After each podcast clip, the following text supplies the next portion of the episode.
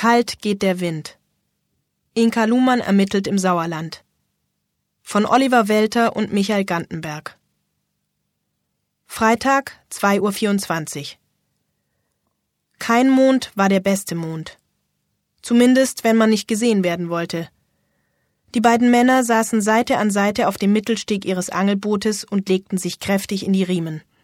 Eine schweißtreibende Angelegenheit in hüfthohen Gummihosen mit angesetzten Stiefeln. Ich sag dir, den ganzen Baumarktscheiß kannst du komplett in die Tonne treten.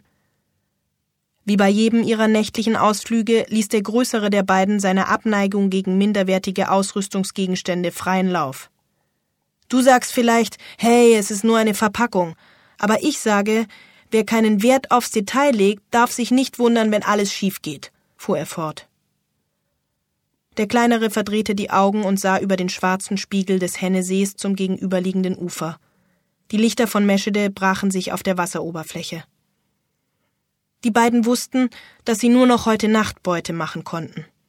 Ab morgen würden drüben am Ufer, etwas außerhalb der Stadt, die Vorbereitungen für das alljährliche Schützenfest beginnen.